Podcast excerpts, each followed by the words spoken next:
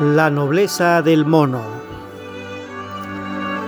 Anda que andarás por la carretera, la zorra y el mono, que viajaban juntos, iban charlando de mil cosas diversas.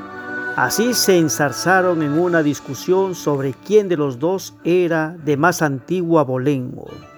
Uno y otra evocaron antepasados ilustres, gloriosas gestas, se vanagloriaron de riqueza sin fin.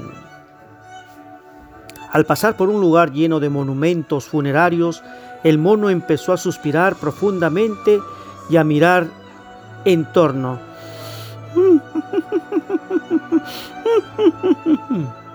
¿Por qué suspiras y te conmueves así? le preguntó la zorra. ¿Cómo no he de llorar?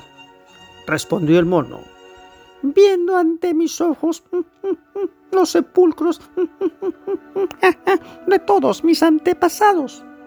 La zorra sonrió y le dijo, Puedes inventar cuantas mentiras quieras. ¿Estás seguro de que ninguno de los que están ahí se levantarán para desmentirte? El mono cayó avergonzado.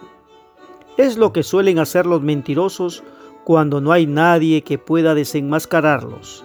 Esparcen sus mentiras a los cuatro vientos.